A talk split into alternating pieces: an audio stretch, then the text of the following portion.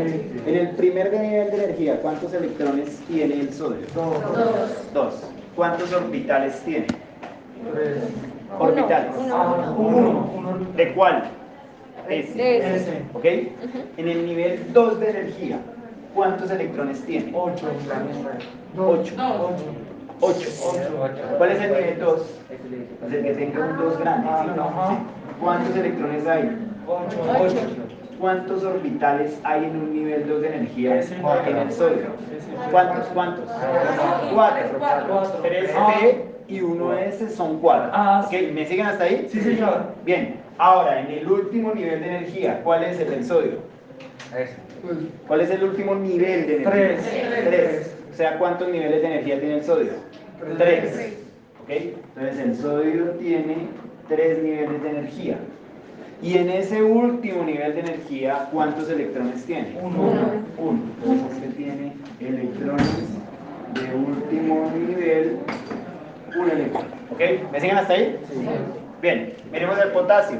¿Cuántos niveles de energía tiene? Cuatro. Cuatro. Cuatro, ¿cierto? ¿Cuántos electrones hay en el nivel 3 de energía? Ocho. Y en el nivel 2, Ocho. ¿cuántos orbitales hay en el nivel 3? Cuatro. 4, 3, P y 1S. ¿Lo están viendo todos? Sí. Sí, mira, en el nivel 3 de energía hay un orbital S y 3P, entonces son 4. ¿Sí? ¿Ya? ¿La viste? Sí, señor. Ahora, ¿cuántos niveles de energía tiene el potasio? Cuatro. Niveles de energía 4. ¿Y cuántos electrones de último nivel? Uno. Uno. 1. ¿Ok? ¿Vamos hasta ahí? Ahora, resulta que esto que estamos mencionando lo podemos obtener de las configuraciones electrónicas, ¿sí o no? Sí. Y las configuraciones electrónicas están relacionadas con los números cuánticos, Ajá. ¿cierto? Sí. ¿Cuántos números cuánticos? Cuatro. ¿De dónde salen los números cuánticos? De la- ecuación de Porque yo vengo a solucionar una ecuación o planteo una ecuación. Por el- la incertidumbre de... Por el principio de incertidumbre de Heisenberg y la naturaleza dual del electrón. ¿Sí o no? Porque el electrón tiene un comportamiento particular en donde puedo determinar regiones de probabilidad. ¿Sí o no? ¿Estamos todos hasta ahí? Entonces lo que me dice este, esta configuración electrónica es que el sodio tiene en su último nivel de energía, ¿cierto? Un electrón ubicado en un orbital S. ¿Ok? ¿Estamos hasta ahí? Sí, señor. Ahora, es de especial interés en química los electrones que se encuentran en el último nivel de energía. Esos electrones del último nivel de energía se conocen con el nombre de electrones de valencia. ¿Bien? Los electrones de valencia son importantes porque al ser los más externos, son los que se pierden y se ganan con facilidad y son los que interaccionan con otros electrones para formar enlaces químicos. ¿ok? Entonces, en una configuración electrónica, yo puedo saber todo acerca de los electrones de valencia, en referencia a su energía, en referencia a los orbitales donde se encuentran y en referencia a la cantidad que hay. ¿ok? ¿Estamos hasta ahí? Sí, señor. Bien, ahora, ojo a este detalle. ¿Cuántos electrones, perdón, cuántos niveles de energía tiene el sodio? Tres, ¿vale? Tres. Si yo miro en la tabla periódica, el, el nivel de energía coincide con la fila en donde se encuentra el elemento, ¿cierto? Entonces, de acuerdo a la configuración electrónica, si este tiene tres niveles de energía, entonces esto se debe encontrar en la fila 3, por favor búsquenlo. Sí. Está en la fila 3. Entonces, una primera organización de la tabla periódica está relacionada con la mecánica cuántica de los números cuánticos. ¿Están viendo? Ajá. Que los niveles de energía me indican la fila en donde voy a encontrar el elemento. Bien, en ese orden de ideas, el potasio, ¿dónde lo voy a encontrar? En cuatro. En el nivel 4. ¿Está en el, en el Sí. periodo 4? Sí. Efectivamente. ¿ok? Entonces, es una forma indirecta de saber, solamente viendo la tabla periódica, cuántos niveles de energía tiene un elemento. ¿sí? El cloro, dame, dame un segundo, acabo la explicación. en un segundo. El cloro, ¿cuántos niveles de energía tiene? Tres. Tres. El flúor, ¿cuántos niveles de energía tiene? Dos. El hidrógeno, ¿cuántos niveles de energía Uno. tiene? Uno. Uno. El yodo, ¿cuántos niveles de energía tiene? Cinco. Cinco. ¿Cómo supieron eso? El periodo. Simplemente mirando en qué periodo de la tabla periódica se encuentra. ¿Ok? ¿Estamos hasta ahí? Sí, señor. Bien, ahora, hay una relación que no solo está relacionada con los periodos, sino que también está relacionada con los grupos. Entiéndase periodo como la fila y entiéndase grupo como la columna. ¿Ok? En ese orden de ideas, los electrones de valencia se relacionan con el grupo donde se encuentra ubicado el elemento. ¿Cuántos electrones de valencia tiene el sodio? Uno. Uno. Es decir, que se encuentra en qué grupo? Uno. En el 1A. Y este, el potasio, También uno. también el 1A. ¿Ok? Ahora, los electrones de valencia están relacionados con las propiedades químicas similares de los elementos. ¿Ok? Porque las propiedades químicas están relacionadas con el comportamiento de los electrones. ¿Sí? Y si los que están más relacionados son los electrones de valencia, o sea, los del último nivel de energía, pues la cantidad de electrones de valencia que tenga un átomo está relacionado con sus propiedades químicas. ¿Ok? Entonces, todos los que tengan un electrón de valencia van a tener propiedades químicas similares. Es decir, todos los que estén en un grupo de la tabla periódica van a tener propiedades químicas similares. ¿Vale? Entonces, ¿qué pasó? Resulta que hace muchos años se trató de dar una organización, ¿vale? De los elementos químicos que están presentes en la naturaleza. Pero esta organización es muy antigua, ¿sí? Eso lo hizo un ruso, Dmitry Mendeleev, bueno, en ayuda de otros manes que hicieron ahí, pero realmente Mendeleev y Meyer lo hicieron como al tiempo, pero los créditos se los llevó Mendeleev, ¿sí? Entonces, ¿qué se hizo este man? Trató de organizar todos los elementos que existen de manera tal que se pudieran agrupar con propiedades químicas similares. Cuando Mendeleev trabajó en esto, no existía la mecánica cuántica y no se tenía ni idea de esa vaina. Es más, no se tenía ni muy claro cómo estaban estructurados los átomos. ¿sí? Entonces la organización de la tabla periódica es anterior a la mecánica cuántica. Pero ¿qué fue lo que hizo este man? Empezó a hacer experimentos, ¿cierto? Y al ver y a comparar elementos, sus propiedades químicas, y él los fue agrupando. Entonces experimentó con el litio, ah, es un metal, tiene estas características, es muy reactivo, entonces ubiquémoslo acá. Después el sodio, ah, tiene unas características parecidas al, al litio, entonces pongámoslo debajo. Luego el potasio, ah, tiene características parecidas, pongámoslo debajo. Y así sucesivamente con todos los elementos de la tabla periódica. O sea que eso fue un trabajo de la noche a la mañana, ¿cierto? Eso fue años este man trabajando en eso. Bien, cuando él organizó los elementos de esa manera, le dio una distribución prácticamente igual a la tabla periódica actual. Bien, entonces la tabla periódica de Mendeleev, inclusive había unos elementos que no se habían descubierto y él les dejaba espacio, les decía, aquí debe haber un elemento de tales y tales características, pero todavía no existe o no se ha descubierto y efectivamente con el tiempo los descubrían y pan, casaban perfectamente ahí. Entonces fíjense la dimensión y la magnitud del trabajo de este man, ¿vale? Entonces el man organizó su tabla periódica y cuando se dieron todos los postulados de mecánica cuántica, ¿sí? pues se dieron cuenta de todas estas coincidencias. ¿sí? Entonces Mendeleev organizó litio, sodio y potasio, el grupo 1 fue por sus características químicas, y después cuando se estudiaron las configuraciones electrónicas, los números cuánticos, se encontró que coincidían en estas cosas que les estoy contando. ¿vale? Entonces eso le dio mayor soporte a la tabla periódica actual. La tabla periódica es viejita, la organización, pero los postulados modernos de física y mecánica cuántica cuadran perfecto con la tabla periódica. Entonces esa es una cosa bien, bien importante que hay que resaltar. ¿Vale? Ahora, hablando de la tabla periódica moderna y lo relacionado con el comportamiento de los electrones de valencia, que son los que nos interesan y que son los que explican las propiedades químicas de los elementos, podemos decir que la tabla periódica de manera general está organizada de la siguiente manera. Entonces ya hablamos de unos grupos, de arriba hacia abajo y de unas filas. ¿okay? Recuerden que cada fila corresponde al nivel de energía y los grupos corresponden a electrones de valencia, ¿cierto? Es decir, los electrones del último nivel, que a su vez se encuentran agrupados, ¿vale? Entonces todos los elementos de esta zona tienen, tienen electrones de valencia en orbitales S, ¿ok? Todos estos. O sea, en su último nivel de energía tienen electrones en orbitales S. ¿bien? Todos los de la parte central tienen electrones en orbitales D. Todos los de la parte derecha, estos de acá, tienen electrones en orbitales P. Hay una sección, es el helio, ¿cierto? Que tiene en orbitales S, pero tiene características de gas noble, por eso lo ubican allá. Además, su número atómico es 2, ¿ok? ¿Estamos hasta ahí? ¿Vamos claros? Entonces, él está más acá, más por propiedades químicas que por coincidencia en mecánica cuántica, pero sus propiedades químicas son más de gas noble, que son los que se encuentran en esa zona. ¿Me siguen hasta ahí? Bien, los elementos de aquí abajo, estos de acá, ¿cierto? Eh, tienen electrones en orbitales F. Esos elementos no son tan importantes.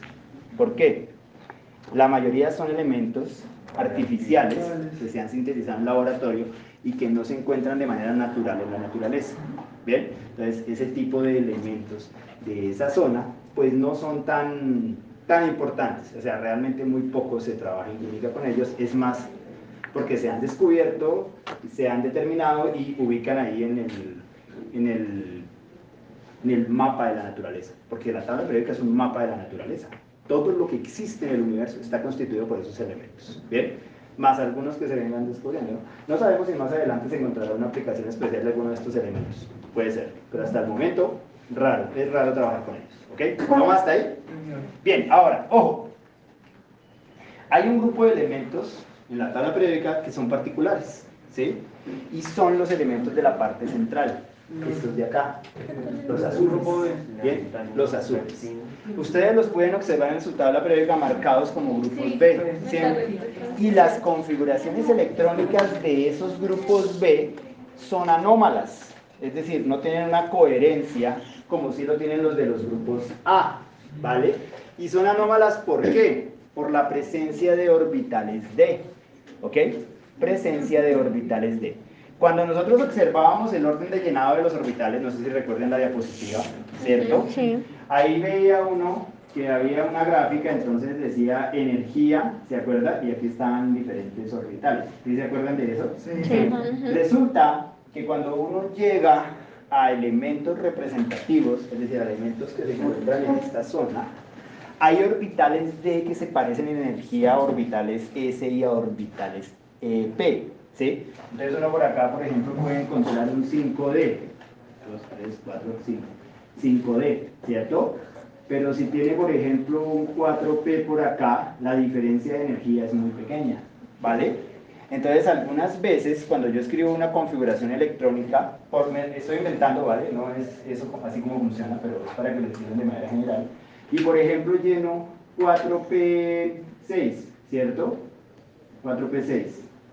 Puede ser y puede suceder que como las energías de estos dos orbitales son tan parecidos, a veces estos electrones saltan a ocupar orbitales D. ¿Ok? Entonces puede uno encontrar a veces configuraciones electrónicas anómalas como 4P3, eh, 5D2. ¿Sí? Entonces, a pesar de haber espacio en orbitales P, como las energías de estos dos orbitales se parecen en algunos casos, sobre todo en las zonas, en los elementos que tienen más cantidad de electrones, algunos electrones saltan a orbitales D, ¿sí? Entonces eso le da unas características particulares a estos elementos de acá abajo, ¿vale? Eso hace que esos elementos formen una gran variedad de compuestos, ¿vale? Forman unos compuestos que se llaman compuestos complejos o complejos de transición, ¿vale? Para entender el funcionamiento de los complejos de transición, hay que tener unos conocimientos de teorías de enlace, ¿vale? Y para conocer esas teorías de enlace, pues hay que hacer por ahí otro par de cursos de química. ¿sí? Entonces, nosotros en este curso no vamos a estudiar los elementos de la parte central, ¿vale? Porque antes de eso, uno tiene que estudiar la teoría del campo cristalino, la teoría del orbital molecular, teorías de hibridación, o sea, varias teorías. ¿Ok? Entonces, no nos vamos a meter con los elementos de la parte D, los vamos a mencionar por encima. Siempre vamos a trabajar en este curso con los elementos representativos, es decir, con los A, ¿vale? Tienen un curso completo para estudiar los de frescos, química inorgánica. Allá van a estudiar todo eso, ¿ok? ¿Vale? ¿Estamos claros? Entonces ya les expliqué la razón de por qué tienen configuraciones anómalas. Mírenlas, mírenlas en la tabla periódica. Fíjense. ajá. Fíjense que ahí hay unos que son bastante particulares, ¿sí? ¿Sí? Y a veces no sigue la coincidencia perfecta. Sí, eso es por las diferencias energéticas entre sus orbitales. ¿Vale? ¿Sí están viendo? Sí, sí. Ok, entonces tengan presente. Anomalías que se estudian con otras teorías en este curso. Nos vamos a centrar en el estudio de los elementos representativos. Bien, todos los A. Bien, entonces vamos a hablar rápidamente de esos elementos del grupo A. ¿Por qué se llaman así? Ojo, se llaman elementos representativos, los A. Se llaman elementos representativos porque son elementos representativos. Ah, O sea, son los más importantes, los más abundantes, los que tienen mayor cantidad de reacciones químicas, los más reactivos. La mayoría de compuestos están constituidos de esos elementos representativos. ¿Ok? ¿Estamos? ¿Y por qué el A solamente es porque sí? ¿O tiene alguna Pues porque está, lo que lo acabé de explicar, porque estos tienen orbitales de pues, en su último nivel de energía. ¿sí? Entonces eso le da comportamiento particular de sus configuraciones electrónicas y se agrupan en esa zona. ¿Vale? ¿Sí? Bien, entonces elementos representativos. Ojo. La tabla periódica tiene diferentes divisiones, ¿vale? Diferentes formas de dividir. Bien. La primera división ya la vimos, grupos de arriba hacia abajo, propiedades químicas similares, y tenemos los periodos, ¿bien? Las filas que corresponde a niveles de energía. Esa es una primera división, ¿bien? Segunda división, elementos representativos y elementos o metales de transición, porque todos estos son metales, ¿bien? Entonces los del centro son los elementos de transición y todo el resto son los elementos representativos. Estos de acá son los lantánidos y actínidos, así se llaman, lantánidos y actínidos. Recuerden que no son tan importantes porque no son tan estables y la mayoría se han sintetizado de manera natural. ¿Bien? ¿Estamos hasta ahí? Son ¿Claros? representativos porque Dime. son representativos. Porque son los que participan en la mayoría de reacciones químicas, son los más estables, son los más abundantes. ¿Ok? ¿Vale? Pero- ¿Vamos hasta ahí? Porque hay un espacio donde no tiene, digamos, sí. Porque, Ese es desde el 112. porque es como un limbo, ¿vale? No están, no tienen orbitales D, sino que tienen esos orbitales F y no son elementos de los que se conocen muy bien sus propiedades. O sea, no tienen propiedades químicas similares. No, no, no, allá. no, No, es para indicar que el número atómico del orden sigue acá, ¿cierto? Mira, 57, 58, 59, 60. ¿Sí ves? Para indicar que, porque la tabla periódica también está ordenada, el número de aumento del número atómico, ¿eh? 1, 2, 3, 4, 5, 6, 7, 8, 100. Entonces es para indicar que deberían ir acá y que siguen ahí en número de orden atómico, pero como no tienen propiedades químicas similares, los ubican y los sacan a otra zona. Pero este del, del 112 y el 118 es porque, o sea, porque no tienen elemento, digamos. ¿No Del entiendo? 112, el 112. Los Son elementos que tienden inestables a- que no se Ah, han alcanzado a medir sus propiedades. Ah, ok, ok, ok. ¿Sí? ¿Es esa tu pregunta?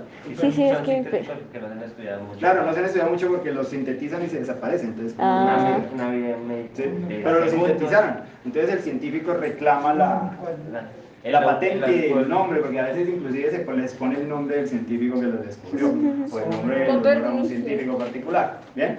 O sea, realmente son elementos ahí que es más por ego. Los más Ah. importantes de la naturaleza son los A, representativos, que son los que forman los Ah, organismos ok. vivos, las reacciones químicas, todos estos problemas. ¿Ok? ¿Vale? ¿Vamos hasta ahí?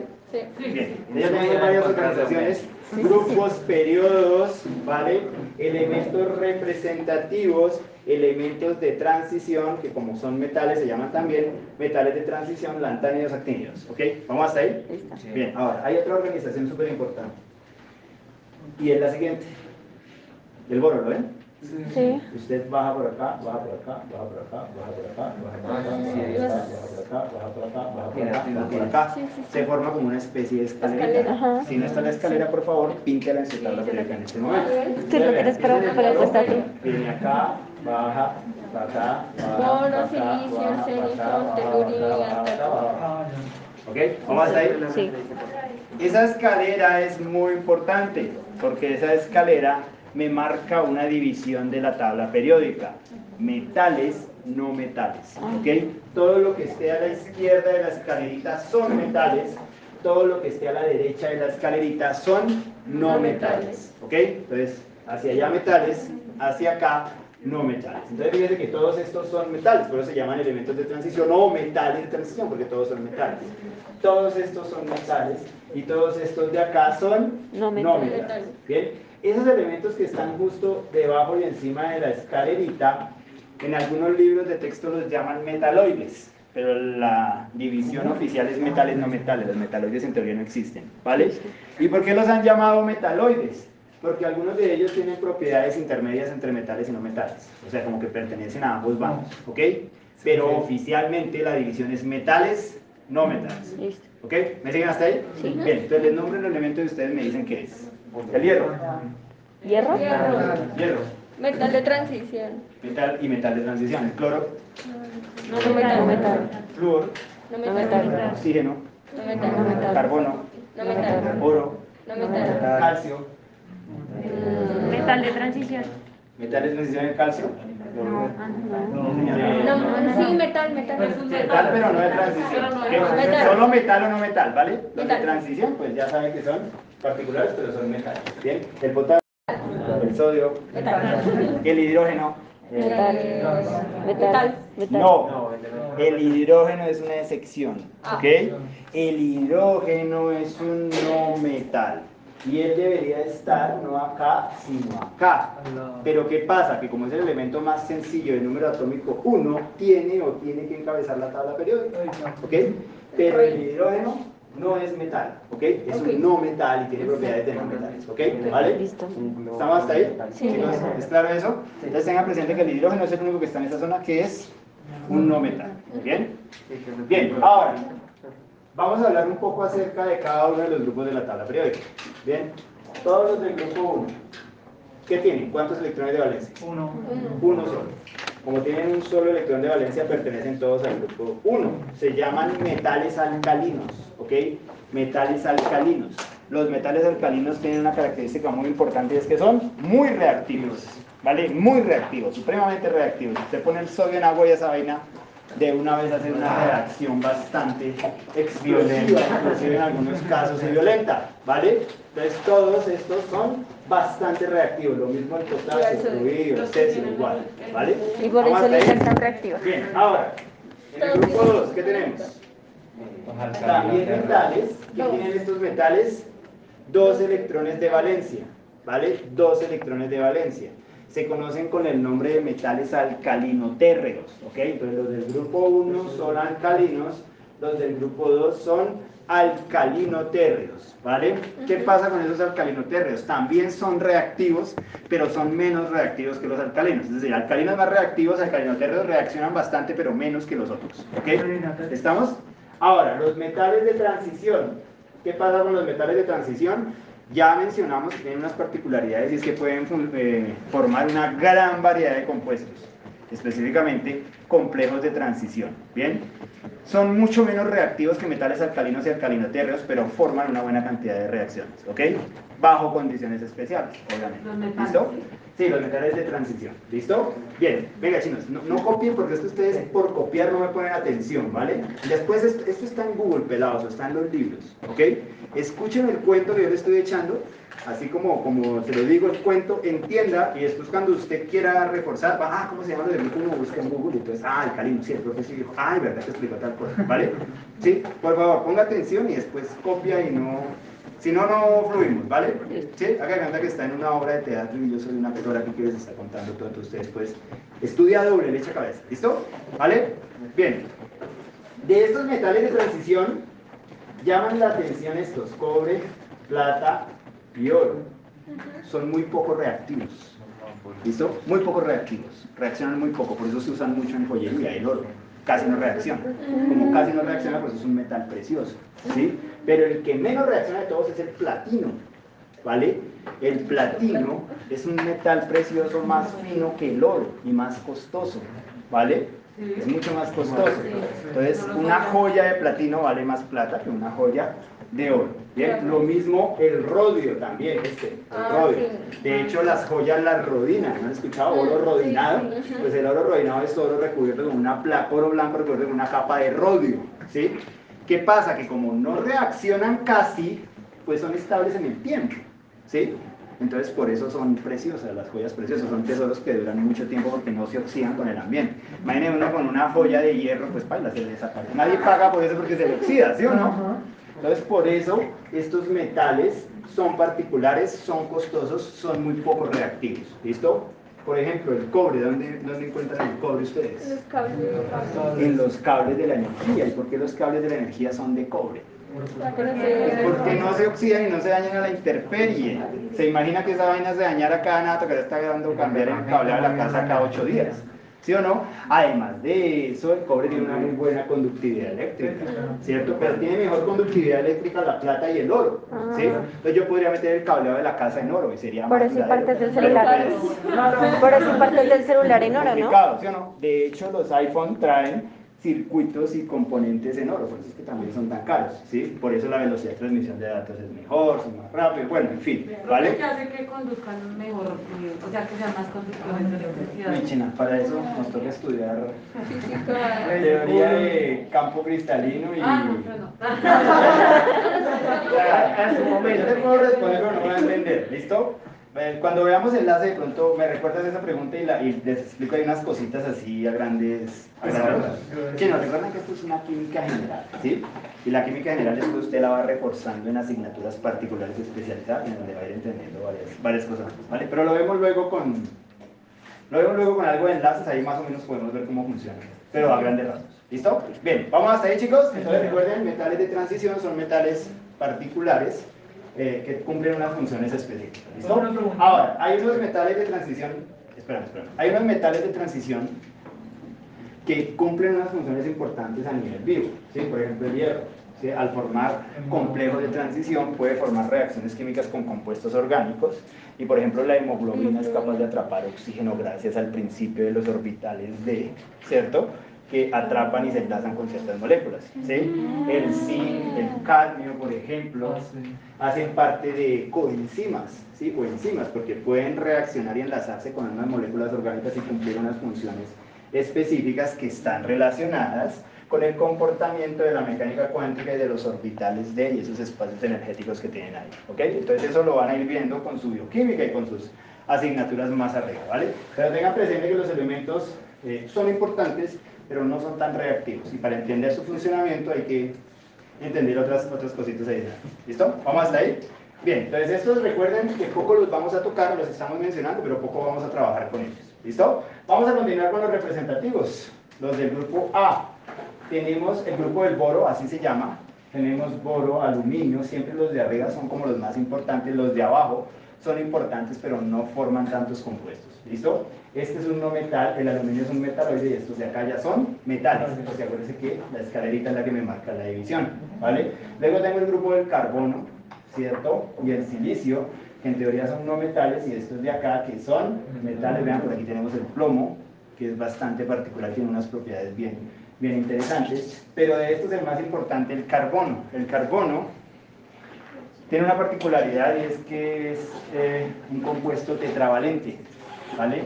Tetravalente significa que puede formar compuestos con cuatro átomos diferentes o consigo mismo, ¿sí? Como puede enlazarse consigo mismo millones de veces, forma un tipo de compuestos que se conocen con el nombre de compuestos orgánicos. Esos compuestos orgánicos son moléculas muy grandes, cada largas cadenas carbonadas, unos carbonos pegados con otros y pegados con hidrógenos o con heteroátomos con azufre, cloro, ¿cierto? Pero son millones y millones de compuestos con características particulares y con unas reacciones químicas particulares. Bien, de hecho, hay una rama de la química encargada del estudio de ese tipo de compuestos en particulares, que es la química orgánica. Ustedes también tienen cursos de química orgánica, después lo van a ver. Bien, pero tengan presente que el carbono está ahí, cumple esa propiedad y es bien importante. ¿Listo? Luego tenemos el grupo del oxígeno, se conoce con el nombre de, am- perdón, el nitrógeno, me salté un...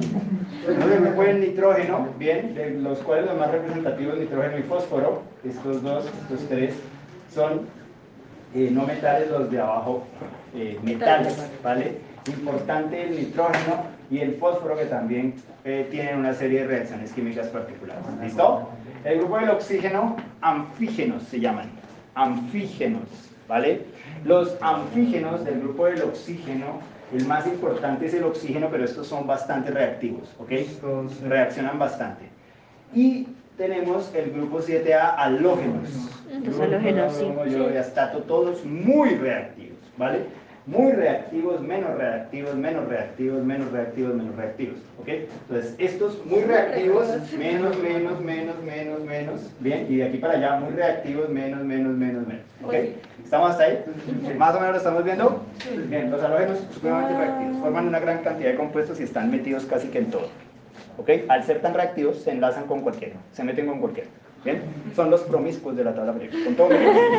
¿Ok? ¿Estamos? ¿Vamos hasta ahí? Bien, ojo. Grupo 8A. Entonces, no. Particulares. Gases nobles. ¿Ok? Gases nobles. Muy poco reactivos. De hecho, por eso se llaman gases nobles. Se no- conocen desde hace muchos años, entonces los nobles no se mezclan con la plebe, entonces estos no se enlazan con nadie. ¿vale? Son los momentos de la tabla periódica, helio, neón, argón, criptón, xenón y radón, ¿vale?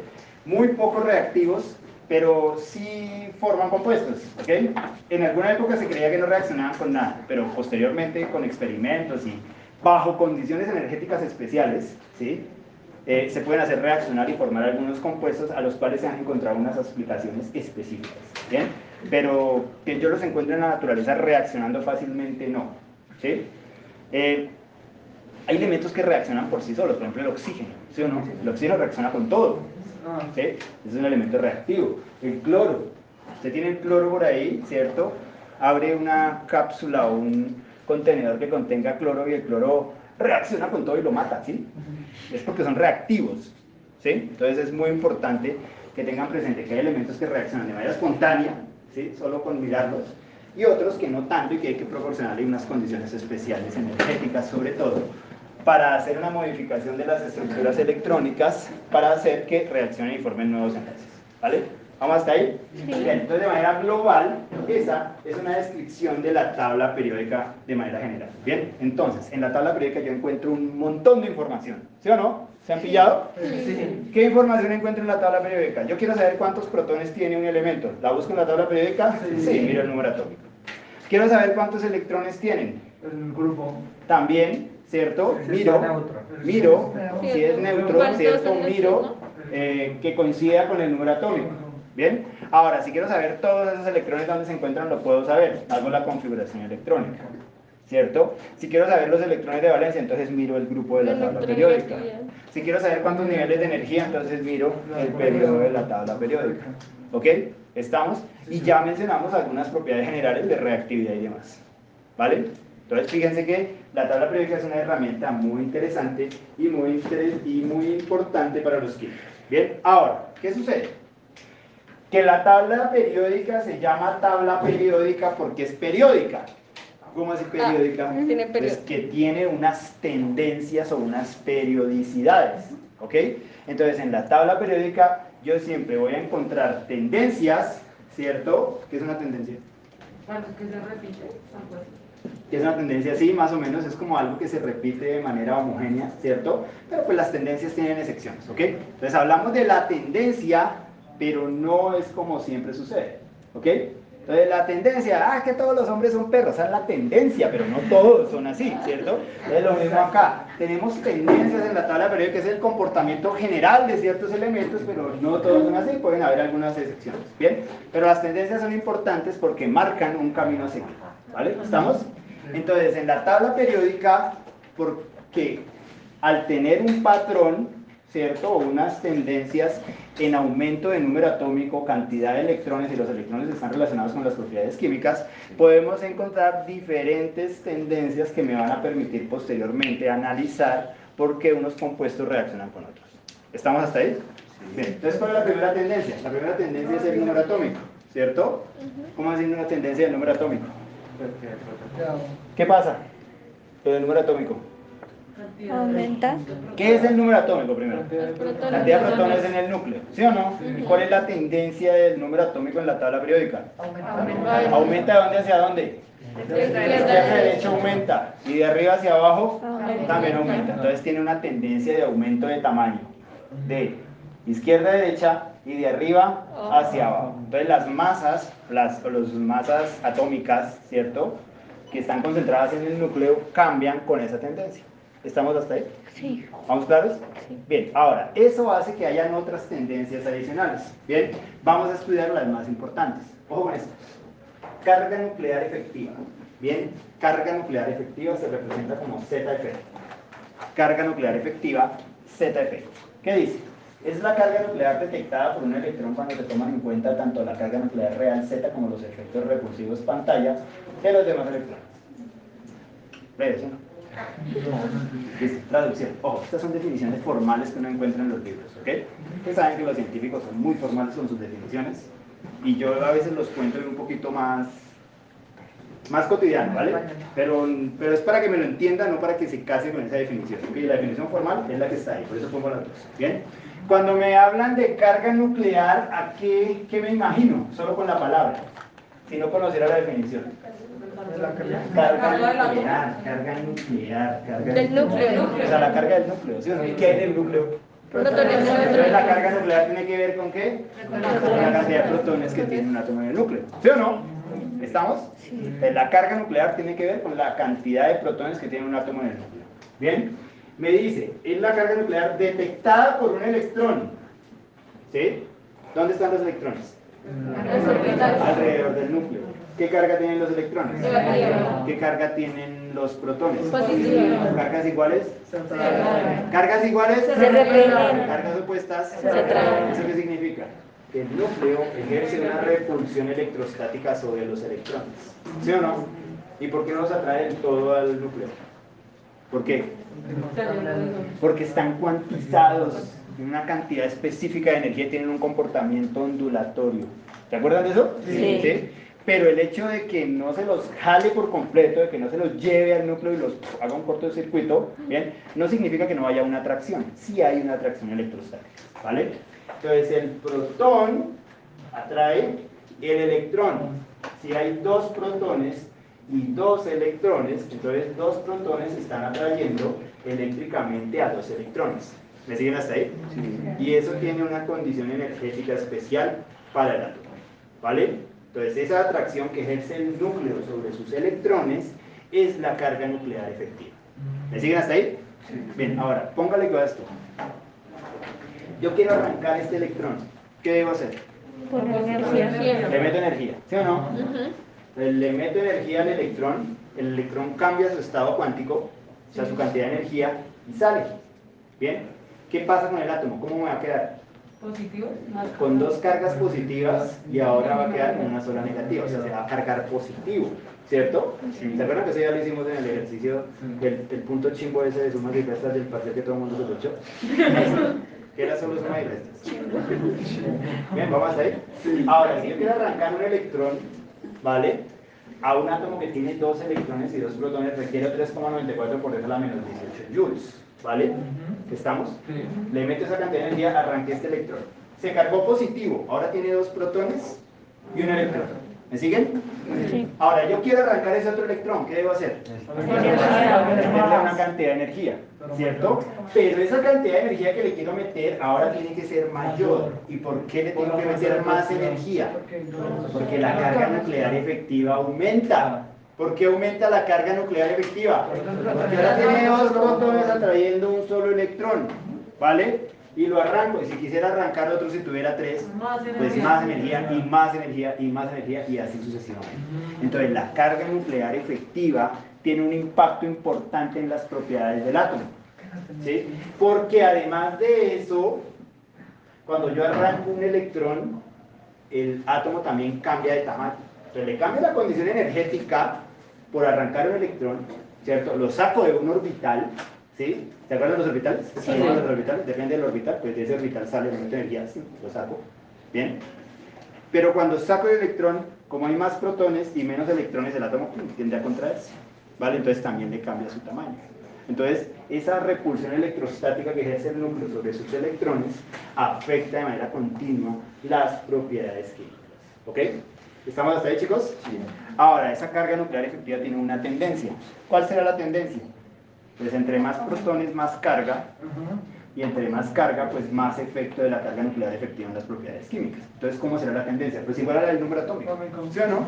Entonces aumenta de izquierda, yo estoy descuadrado. izquierda derecha, aumenta de izquierda derecha y aumenta de arriba hacia abajo, porque así aumenta la cantidad de protones en la tabla periódica de los electrones.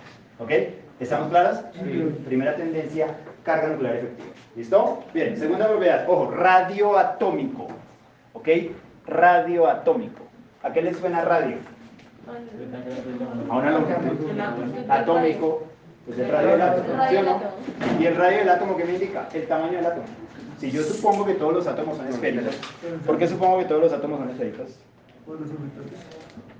¿Qué forma tienen la mayoría de orbitales? Pues esféricos tridimensionales. ¿Cómo eran los S? Esféricos. ¿Los P cómo eran? Esféricos. Lobulares. Lobulares. ¿Y los? Como. Uno lobular con un cosito en el centro, otro doble lobular, otro doble lobular. Y hablemos de los F como eran, ¿de acuerdo? Pero hagan este ejercicio. Cojan todos esos orbitales y pónganlos unos encima de otros. Sí, claro. Teniendo como centro el núcleo. Si usted suma todo eso, le va a dar una gran esfera con un montón de recovecos adentro. ¿Sí lo están imaginando? No, Sí. sí. no meten la imaginación a esto. ¿sí? Entonces yo puedo suponer a los átomos esféricos. ¿Vale? Y si puedo suponer a los átomos esféricos y quiero medir el tamaño de una esfera, eso se mide a través de el radio. ¿Ok? ¿Vale? Así lo estoy contando para que me lo entiendan. Pero ¿cuál es la definición oficial? Esa es la mitad de la longitud entre los núcleos de dos átomos metálicos adyacentes o de una molécula de átomo. ¿Por qué la definición es así? Porque así es como lo miden. ¿sí? Entonces, ¿qué hacen? Ponen dos átomos adyacentes, miran el diámetro y la mitad del diámetro será el radio. Entonces, así es como lo miden, ¿sí? Pero realmente, para efectos prácticos, el radio es la distancia eh, que tamaño de una esfera. ¿Vale? ¿Estamos? Pero acuérdense, formalmente es de esta manera porque el concepto, la forma en cómo se mide ese radio, es de esa manera. ¿Ok? ¿Me siguen hasta ahí? Sí. Bien, entonces radio está relacionado con tamaño del del átomo. Señor. También se podría decir que aunque ahí aumentan está inversamente proporcional a la densidad o no tiene nada que ver la densidad ¿Pero densidad de qué? del átomo. ¿Pero densidad de qué? Del núcleo, densidad del átomo global como Del tal. átomo en sí, porque está, es, es el tamaño del átomo, ¿sí? Supongo Sí. que entre más grande, pues el peso pues no varía. Aumenta, igualmente. sí, y disminuye el volumen. Pero ojo a la tendencia. Ponle cuidado para a esto. Ojo a la tendencia. ¿Cómo cambia el radio atómico? Fíjense. ¿Cómo cambia? ¿Cómo lo ven? Aumenta De arriba abajo, derecha. al revés. Aumenta de derecha a. Izquierda. ¿Eso es lógico? A ver, si de izquierda a derecha aumenta la cantidad de protones, también aumenta la cantidad de electrones. Sí. ¿No debería ser más grande? Sí. ¿Qué está pasando al revés? Perdón, apreciados estudiantes, está pasando al revés. Está pasando al revés. Si se fijan, vea, está aumentando el número atómico, ¿Por qué era eso? pero está disminuyendo el tamaño. ¿Por qué? Pero si le están Sí. parando bolas. Sí, creo que es porque... O sea, entre más protones y más electrones tengas, más pequeño. Más pequeño. ¿Eso es lógico? No, No. por la... ¿O sí? No. Pensemos. Sí, ¿por qué? probablemente sí, Por la no atracción. por qué. Yo siento que es como ¿Por la atracción. que sí. Porque Claro, los electrones. Claro. Claro, los electrones ejercen presión hacia el- Hable, hacia ¿por el-? Ah. Hable, hable, sin miedo. Eh, porque los electrones empiezan a traer más hacia el sur. Claro, si usted Sí. tiene más cargas positivas más y más cargas negativas, pues hay mayor carga nuclear efectiva y eso tiende a atraerse más. Tiende a atraerse más, tiende a volverse más chiquito. ¿Ok? Sí. Entonces, entre menos protones y electrones tenga, es más grande. Además, acuérdense que un átomo es en su mayoría espacio vacío. ¿Se Sí. acuerdan que hablábamos del ejemplo del estadio de fútbol? Y, chinos, usted sabe todo lo que yo trasnocho inventándome analogías y ustedes no son capaces de hacer una resta en un parcial. ¿Listo? ¿Estamos? ¿Tienen claro más o menos el concepto? Sí, sí, es. Bien, entonces la tendencia del radio atómico es esa, ¿bien? Que disminuye de izquierda a derecha, o sea, aumenta de derecha a izquierda. ¿Cierto? ¿Sí? Entonces fíjate que el tema de la densidad está relacionado también con el, con el volumen del átomo. Entonces no necesariamente es la misma tendencia del aumento del número atómico. ¿Listo? Bien, ahora póngale cuidado a esto. Estamos hablando de la tendencia en la fila, ¿sí o no? Pero ¿cómo es la tendencia de arriba hacia abajo? Aumenta. Aumenta. ¿Y por qué?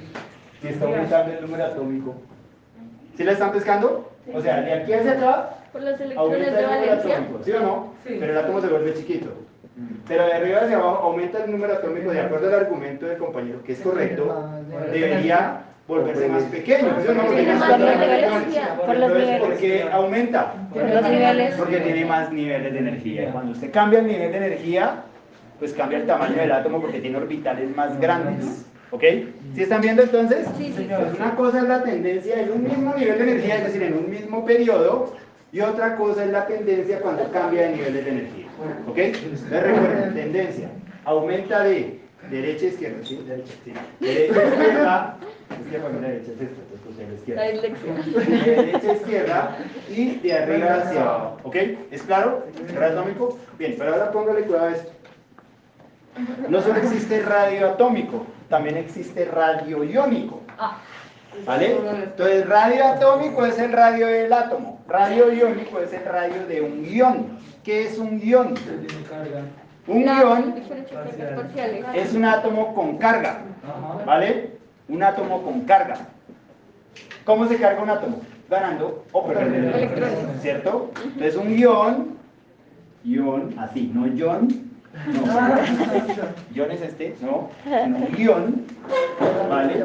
Es un átomo con carga, que puede ser de carga positiva o puede ser de carga negativa. ¿Bien? Cuando el ion se carga positivo, cuando el ion se carga positivo es porque gana o pierde electrones. Pierde. Porque pierde electrones. Y cuando se carga positivo se le apoda Catatión. ¿Vale? Cuando gana electrones, entonces se carga negativo y se llama Anión. Entonces existe el radio iónico, que puede ser catiónico o puede ser anión. ¿Vale? Tiene más. Porque si gana o si pierde electrones va a cambiar su tamaño. Entonces observemos esta gráfica de acá. ¿Qué tenemos? Radio. Litio, sodio, potasio, rubidio y cesio, metales alcalinos. Radio en picómetros. Y tengo el número atómico. Hacia acá aumenta el número atómico y está el radio en picómetros. ¿Sí? Es una medida de longitud, picómetros. 1 por 10 a la menos 12 metros. ¿Ok? ¿Qué sucede? ¿Quién es más grande? El sodio, el potasio, el rubidio, el cesio. Si bajo en la tabla periódica aumenta el tamaño, lo acabamos de ver. Sí, ¿Y este es el radio atómico? Sí, es el radio atómico porque no tiene carga. ¿Bien? Ahora, los elementos del grupo 1A tienden a perder sus electrones. ¿Vale? Como solo tienen uno, un electrón de valencia, les es más fácil perderlo. ¿Ok? ¿Estamos? ¿Sí es claro? Ujú. ¿Sí? ¿Es claro porque es más fácil perder un electrón? Sí. Claro que. Si tuviera 5, pues es más difícil, más energía para perder ese electrón. ¿Cierto que sí? Sí. Ahora, tienden a formar cationes. Entonces este es el radio del átomo, este es el radio del catión. Este es el radio del átomo, este es el radio del catión, este es el radio del átomo, este es el radio del catión. O sea, el ra- el radio del átomo sin perder electrones, si pierde un electrón, ¿qué le pasa al radio? Ah, Estaba medio perdida. Grande, chiquito, grande, chiquito, grande, chiquito. Es decir, los radios catiónicos disminuyen en relación a su átomo original. ¿Por qué? Porque pierde Si pierde un electrón va a tener más protones que los atrae y lo comprime. ¿Ok? ¿Estamos hasta ahí? Sí. Ahora, si gana un electrón, ¿qué va a suceder? Aumenta. Aumenta, se expande. Porque va a tener más electrones, menos protones, entonces el más se expande, se relaja. ¿Ok? Entonces una cosa es el radio catiónico y otra cosa es el radio aniónico. Tienen tendencias parecidas, pero el del ion, si es un catión, siempre es más pequeño y el del ion, si es un anión, siempre es más grande. ¿Estamos? Sí. ¿Vamos o no vamos? Vamos. ¿Listo? Bien. ¿Mucha información?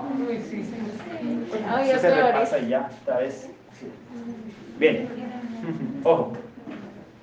Resumen. ¿Qué tenemos hasta acá? Que la tabla está Sueño, hambre, de todo. ¿Qué tenemos acá? desesperación. Yo iba a tapar clase, pero estos manes no me dejaron. ¿sí? Eh, No me dé la clase, la clase. Ah. Listo. ¿Qué estamos hablando? ¿Con qué está relacionada la tabla periódica? Con la estructura electrónica de los átomos. Sí. ¿Y qué es eso de estructura electrónica de los átomos? Según sus características y propiedades físicas. ¿Por qué son importantes los electrones? porque son las que permiten las reacciones químicas. las reacciones químicas. ¿Dónde se encuentran los electrones? Alrededor del núcleo. ¿Cómo están? En nivel, en órbita. de- Cuatro números cuánticos. ¿De dónde sale esa vaina de los cuatro números cuánticos? De la ecuación de Schrödinger. de la ecuación, de la ecuación de la solución de la ecuación. solución. De la solución de la ecuación de Schrödinger. ¿Sí o no? ¿Por qué Schrödinger planteó una ecuación? Por el principio de estados energéticos de los electrones, los cuales tienen un principio de incertidumbre, que no se permite o no se puede determinar posición y momento exacto de un electrón, sino una región en el espacio. ¿Por qué una región en el espacio y no un punto exacto? Ah, porque estos manes se comportan como onda o como partícula. ¿Y a quién se le ocurrió esa vaina? De Broglie se fumó un día una vaina rara y dijo eso, ¿o qué hizo el man? ¿Qué hizo el man? El man escribió una tesis doctoral con eso, o sea, se gastó cinco años estudiando esa vaina a partir de una serie de experimentos, el experimento de la doble rendija, donde logró demostrar que los electrones tienen un comportamiento similar al de la luz. ¿Y quién explicó el comportamiento de la luz dual? Ah, Einstein y su efecto fotoeléctrico, ¿sí o no? Esto es una serie de cadenas que a este cuando le ocurre tal cosa y al otro se le ocurre otra y ahí van encadenando, ¿sí o no? Ahora, ¿por qué decían que los átomos estaban alrededor del núcleo? Porque había otro man que había hecho otra teoría, Bohr, ¿se acuerdan? Pero la teoría muy buena, funcionó muy bien, se ganó un Nobel, pero solo funcionaba para el hidrógeno. ¿Y el resto de elementos qué? Entonces este man planteó una más general. ¿Y a Bohr por qué se le ocurrió esa vaina? Eh, ¿Por qué? Eh, ¿Pero por qué? ¿Qué trataba de explicar Bohr? El color. El color. Los espectros de emisión, ¿cierto? ¿Qué eran los espectros de emisión? Los rayos católicos. Estudio de tubos de descarga, que eran tubos empacados al vacío, donde se metía un gas, se les hacía pasar una corriente eléctrica y daban unos colores, una chimba bacanísima. Los manes les llamaba mucho la atención eso y querían explicar por qué pasaba eso. Sí, pero el objetivo era estudiar el comportamiento de los gases para aplicarlo en globos aerostáticos. ¿sí? Entonces ven cómo una cosa lleva a la otra y todo responde a necesidades de la sociedad. ¿Cuál era la necesidad de la sociedad? No, controlemos el viaje en globo aerostático y nos tapamos de plata si podemos mover un montón de gente. Entonces démosle plata a unos científicos, los manes investigan y vean todo en lo que va desencadenando. ¿Ven cómo evoluciona la ciencia? Primer día de clase, ¿sí? Entonces vea hasta dónde llegaron. Hasta mecánica cuántica. ¿Bien? Ahora, la mecánica cuántica dio una organización y una descripción de cómo las propiedades y el comportamiento de los electrones están relacionados con las propiedades químicas. ¿Sí? Sí. Pero antes había otro man que ya había hecho adelantado un trabajo. ¿Quién? El ruso, el rusito. Mende- Mendeleev. Mendeleev, Dmitry Mendeleev, ¿sí? Eh, la gente critica a Rusia, no, es que Rusia es comunista, los rusos. Los rusos tienen más ciencia que cualquiera desde hace millones de años. alemanes. Pero los primeros en ir al espacio, y en fin, la ignorancia atreve Entonces, ¿de qué estaba yo? ¿De qué estaba hablando? Sí, Eh, Mendeleev. Mendeleev. Mendeleev. Entonces Mendeleev hizo una serie de experimentos, ¿cierto? Tratando de organizar los elementos químicos, ¿sí? Eh, No, tengamos como una especie de mapa, una vaina donde yo pueda ver qué elementos existen y qué propiedades tienen, o sea, el man organizado, ¿sí o no? Sí. Y empezó a medir propiedades físicas y químicas de los elementos y aquellos que tenían propiedades similares los organizaba en grupos. Y después de hacer todo ese trabajo le dio una estructura similar, casi que igual a la de la tabla periódica moderna, inclusive dejando espacios para predicción de elementos que no se habían descubierto. ¿Vale? Y eso existía antes de la mecánica cuántica, pero cuando se terminó de consolidar la mecánica cuántica, cuadró perfecto con la organización de Mendeleev. Bien, entonces la tabla periódica actual cobró mayor importancia y se pudieron explicar todas esas tendencias de las que estamos hablando. ¿Cuáles tendencias? Primera, La de la Z, carga nuclear efectiva. ¿Qué es? eh, En otras palabras, ¿cómo lo han entendido? La definición que el, cuando que se el la pidan, protón usted lee la atrae los electrones. Pero necesito que la entienda, ¿qué es? La energía. Atracción electrostática entre los protones del núcleo y los electrones cuantizados alrededor del mismo. ¿Bien? ¿Estamos tendencia? Tendencia. Lo de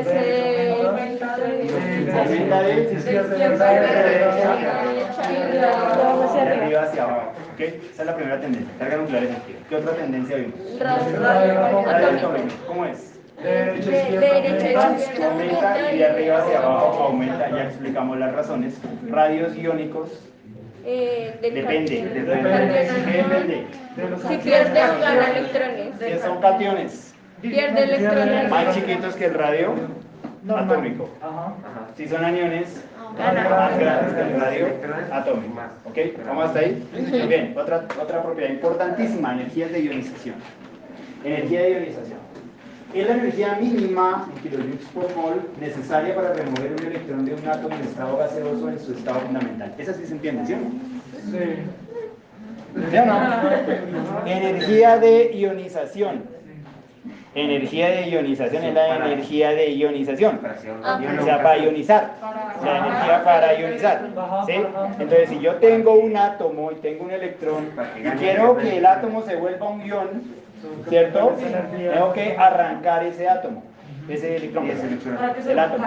Y para arrancarlo tengo que proporcionar energía y normalmente se vuelven cátiones. Eso es lo que se entiende como energía de ionización, energía necesaria para remover un electrón en estado fundamental y gaseoso. ¿Ok? Vamos hasta ahí. Estado fundamental es que tiene la misma cantidad de protones Ah, y, de, Y- y gaseosos. Sí, Pero ¿cómo hago yo para, o sea, eh, eh, es obvio que es más fácil hacer un cation por hacerlo para tener electrones, pero entonces ¿cómo hago yo para...? Bueno, perdón. ¿Vamos hasta ahí? ¿Claro lo que es la energía de ionización? Otra vez. Usted tiene un átomo. Ese mantiene la misma cantidad de protones y la misma cantidad de electrones. Si usted le quiere arrancar un electrón, ¿qué tiene que hacerle? Meterle energía y le arranca el electrón. Esa cantidad de energía que le mete se llama energía de ionización. Ya. Energía para ionizarlo. Pero esa energía para ionizarlo es para cationarlo, mejor dicho. Para volverlo cation. ¿Ok? O sea, que pierde un electrón. ¿Vamos hasta ahí? Ahora, esa energía de ionización tiene una tendencia. Sí. Aumenta de de izquierda a derecha y de abajo hacia arriba. ¿Eso qué significa? Que estos elementos de acá tienen energías de ionización bajas y estos de acá altas. Porque si aumenta hacia allá, pues estos altas y estos bajas. ¿Me siguen? Sí. ¿Por qué Sí, porque los de abajo de arriba, estos necesitan menos energías, estos más energías. ¿Ok? ¿Estamos? Pero ¿por qué Ahora. abajo hacia arriba? ¿Por qué? Por la cantidad de electrones que tiene y la cantidad de niveles de energía. Los de abajo tienen Ah, ya. más niveles de energía. Entonces los electrones están más alejados del núcleo, es más fácil arrancarlos. Ya, ya. ¿Ya? Sí, ya. ¿Vamos hasta ahí? Sí. Eso significa que los elementos de acá se ionizan fácilmente. O sea, les arranco electrones fácil. Y los de acá no les arranco electrones fácil. Eso significa que estos elementos de acá tienen tendencia a formar cationes. ¿Quiénes tienen tendencia a formar cationes? Litio, sodio, potasio, vidrio, cesio. ¿Sí? Y como tienen un electrón de valencia, pues siempre van a formar iones de carga más uno. ¿Ok? ¿Ya lo están viendo? Sí. Siempre forman iones de carga más uno. Los del grupo 2 Dos. Dos. tienen dos electrones. Entonces, la mayoría de veces forman iones de carga más 2. ¿Ok? Entonces tienden a ser muy, mucho cationes. ¿Ok? En general, todos los metales tienden a ser cationes. Sí. Pero estos de acá forman más de un cation. ¿Sí? A ver. Estos forman solo un tipo de cation. O sea, un sodio más uno. Siempre es más uno. Un sodio más dos no existe. ¿Ok? Ni más tres. No. Siempre es un ion más uno. Los de acá siempre son iones más dos. Calcio más dos. ¿Ok? Ellos siempre pan. Botan sus dos electrones. ¿Vale? Pero los de acá pueden ser iones de carga más 2 más 3, ¿cierto? Sí. Más 1 más 2. Algunos son más 1. Por ejemplo, miren el oro. ¿Cuántos estados de oxidación tiene? 1 y 3. O sea, más 1 y más 3. Tiende a formar iones más 1 y más 3. Poco reactivos sí, pero cuando los forman, forman 1 y 3. ¿Ok? ¿Estamos? Entonces, estos de acá, pero centrémonos en estos, después miramos los de transición. Iones de carga más 1 y iones de carga más 2. Bien.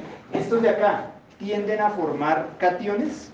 ¿Cuáles? ¿Cuáles? Aniones. Estos de acá tienden a formar cationes. Aniones. No, No, porque porque su energía de ionización es alta. Arrancarles electrones demanda meterles bastante Más energía. energía. Que se puede, sí se puede, pero no es la tendencia. Acuérdense que estamos hablando de tendencias. ¿Sí?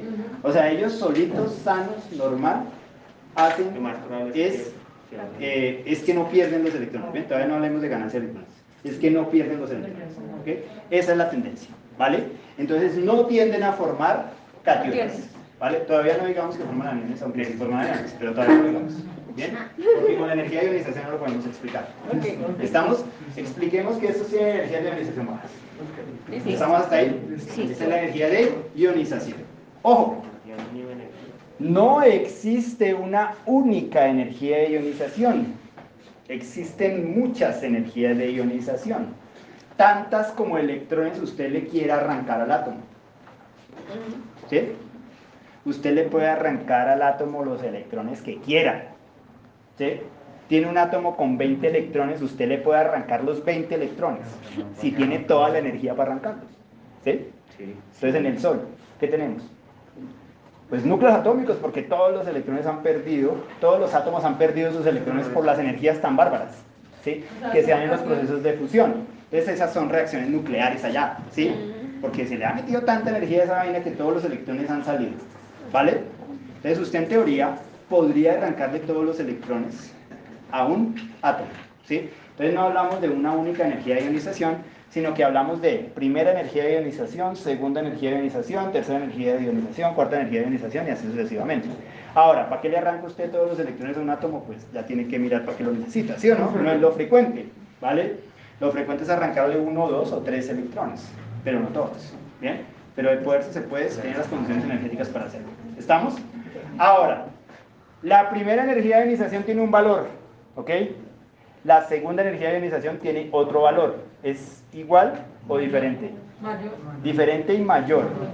¿Por qué? Porque la carga nuclear efectiva aumenta y la tercera energía de ionización mayor y la cuarta mayor y así, o sea, entre más vaya arrancando, más grande se va volviendo la energía. Por eso digo que le podría arrancar todos los electrones, pero a que consiga esa energía, pues complejo, ¿no? Bien, ¿cómo se hace esto en el laboratorio? ¿Cómo lo hacen los científicos para medirlo? Con, con láseres, ¿vale? Con láseres y algunos funcionan con procesos de calentamiento o procesos normales, ¿bien? Siempre que uno hace reacciones químicas, no sé si se han fijado, bueno, no, no siempre, pero en algunas condiciones cuando uno quiere forzar una reacción química, calienta, ¿sí? Sí. ¿Por qué calienta? Pues uno le mete energía y esa energía pues se ve eh, em, influenciada en las transiciones electrónicas para hacer reacciones químicas, ¿vale? ¿Listo? ¿Vamos hasta ahí? Entonces, energía de ionización, tendencia. Bien, ahora, hay otra energía. Uy, me volví. Hay otra energía que es la energía de afinidad electrónica, ¿vale? Que viene siendo como la contraria de la energía de ionización. ¿Sí? Entonces, ¿qué es la energía de ionización?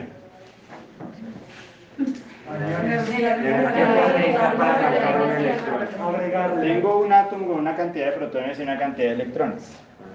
Quiero arrancar un electrón, Le meto energía. le meto energía sal. ¿Sí o no? Ahora, tengo un átomo con una cantidad de protones y una cantidad de electrones. Tres protones, tres electrones. ¿Cierto? Quiero que gane un electrón. ¿Qué debe pasar?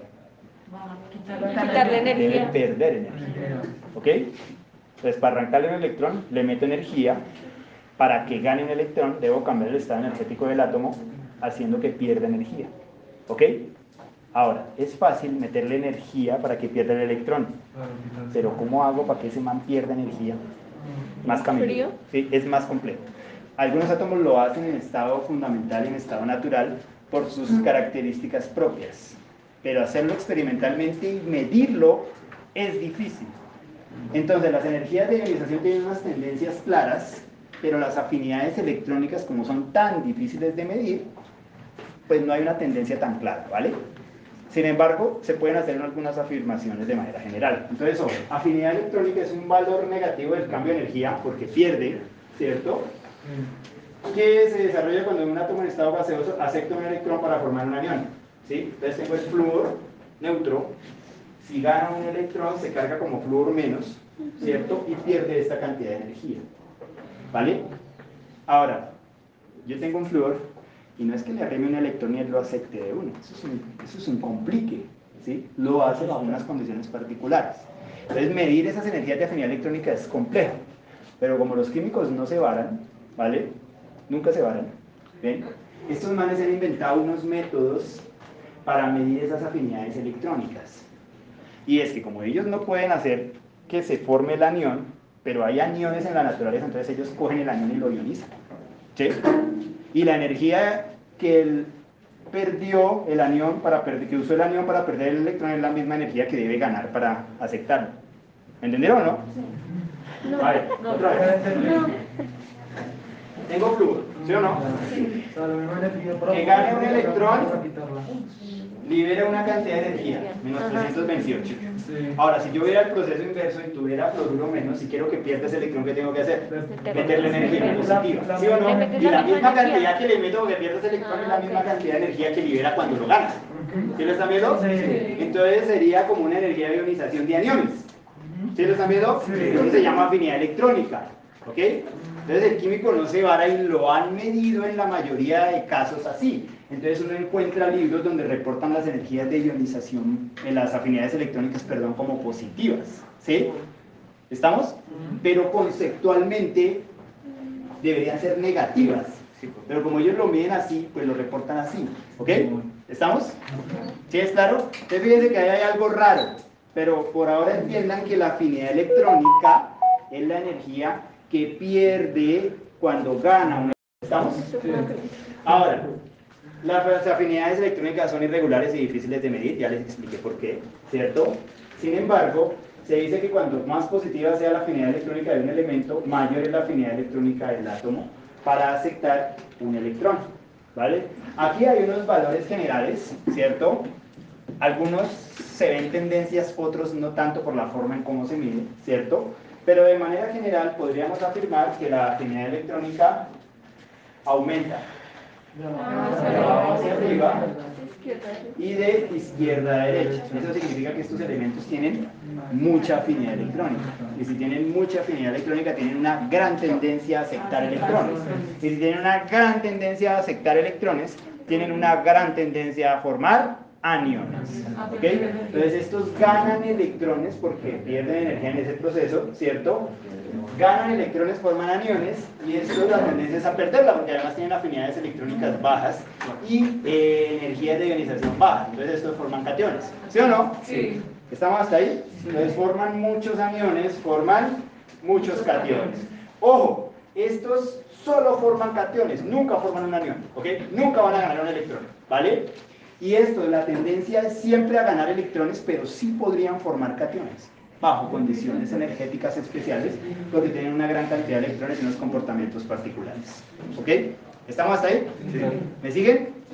Bien. Ahora, esas afinidades electrónicas a su vez están relacionadas con una propiedad importantísima que se llama electronegatividad. Electronegatividad es una medida de la tendencia relativa de un átomo a atraer electrones cuando está químicamente combinado con otro. ¿Bien? Devolvamos. Reseten ahí, acá. Reseten, reseten. No piensen, no piensen. Energía de ionización. ¿Qué es? Sí, Energía para que pierda un electrón, ¿cierto? Energía para que pierda un electrón. Este es el electrón sale. ¿Ok? Afinidad electrónica. Lo contrario. Cuando gana el electrón, pierde energía. Pierde tanta energía. Solito, el átomo. Sí. Electronegatividad. Ojo, dos átomos enlazados. ¿Bien? Sí. Este tiene una cantidad de electrones y este tiene una cantidad de electrones. ¿Ok? Este man es más electronegativo porque tiene mayor afinidad electrónica, está relacionado. ¿Sí? O sea, la tendencia es a ganar electrones, pero está enlazado. Y enlazado le arrancan los electrones más tiempo. ¿Ok? Entonces este decimos que es más electronegativo porque durante el enlace le jala más tiempo los electrones. ¿Cómo así? ¿Estamos? ¿No? ¿Cómo así se les jala más? A ver, venga ahí. Hay un enlace químico que está influenciado por electrones, ¿cierto? O sea, un enlace químico es una interacción entre electrones, ¿sí? Ahora, tengo un átomo con unas propiedades y otro átomo con otras propiedades. ¿Estamos? Este man tiene mayores afinidades electrónicas porque está en esta zona. Este es un cloro, por ejemplo. ¿Sí? Entonces tiene altísima afinidad electrónica, o sea, su tendencia es a ganar electrones. Y cuando está enlazado, le jala más los electrones. Ah. ¿Sí? Se lo jala más. Sí. Entonces es más electronegativo y los electrones están más tiempo acá que acá. Mm, ¿Vale? ¿Sí? Entonces, ojo, claro, al sodio, sí señora. ¿Sí? Entonces eso permite hacer unas deducciones que vamos a ver después en enlace. ¿Bien? Pero por ahora tengan claro el concepto. Entonces una cosa es la afinidad electrónica, este solo gana electrones solito. Y la electronegatividad es que jala los electrones durante el enlace, los mantiene más tiempo. ¿Ok? Sí. Y la tendencia es la misma, ¿ven? De abajo hacia arriba, de izquierda a derecha. ¿Estamos hasta ahí? Sí, ese tipo de combinaciones da lugar a, al- A enlaces. a sustancias polares. Sí, señor. Ah, compuestos iónicos. Sí, señor. Ya lo vamos a ver.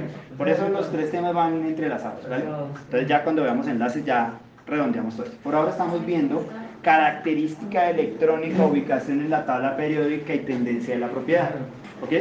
¿Estamos viendo? Ya lo redondeamos con el tema de enlace que es el siguiente. ¿Listo? Venga, chinos. En esto del enlace, Ya les dije, hay como cinco teorías de enlace, ¿sí? Y son complejitas porque todas se basan en mecánica cuántica, o sea, todas son basadas en mecánica cuántica, comportamiento de los electrones, ¿bien? Vamos a ver es la descripción general, la parte particular del enlace la estudian ustedes en química inorgánica, ¿bien? Entonces, los de- es como una iniciación a, las- a la química inorgánica y a los enlaces químicos, ¿vale? ¿Estamos claros hasta acá? Sigue analítico, ¿no? ¿Listo? Acabamos con el área. Ay, ¿Claros hasta acá? ¿Sí? ahí vamos, ahí vamos, ahí vamos. Procesando. Hay que, hay que masticarlo, sí, tal Sí, cual. procesar. Sí. Eh, revíselo nuevamente si quiere ver videos adicionales. Espero que no los enreden porque algunos videos son de inorgánica, entonces los enredan. No, a mí me da piedra que eso de me, manera global me el lo habían concepto explicado, tratan de captar. pero como lo explicaron en Me pandemia. interesa mucho el concepto, ¿sí? Ya se dieron cuenta cómo evalúo yo, ¿no? Problemas. O sea, yo no le pregunto el concepto, pero usted tiene que saber el concepto para entender el problema. Si no lo Sí. entiende, que si usted no sabe que los protones y los neutrones están en el núcleo de un átomo, pues no sabe qué tiene que hacer con eso, ¿sí o no? Entonces, conceptualmente quiero que traten de estar muy claros más allá del fenómeno particular y concepto global. Ya subí las diapositivas. Ya, ya está, ya está. Estas también. Sí, estas también ya está. Son las ¿Listo? mismas. Bien, ojo. ¿No? Que esto sí hay taller, ¿vale? Taller, ¿sí? Sí, porque mañana tenemos clase que hacemos un poquito avanzado. Pero Mañana hacemos un pedacito, ¿listo? Hoy no hacemos quiz, pero mañana sí. Aprovechen el tiempo y el taller, ¿listo? Ya, ya está. Mañana el taller juntos. Pero yo estudiemos juntos lo que sea. ¿Sí o no? Sí. Sí, pero mucha información. Sí, pero es mucho. Son los problemas de esto. No nos vamos a gastar un semestre en esto. ¿Cómo? Pero mañana quiz, ¿en serio?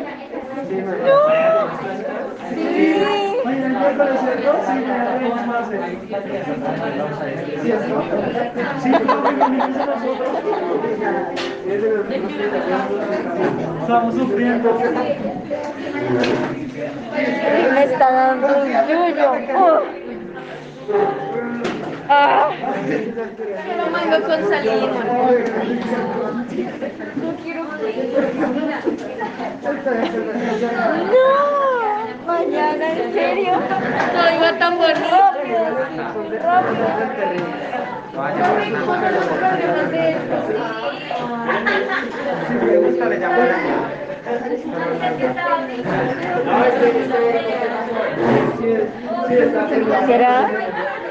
Mañana. ¿Será? Gracias. Fue pucha.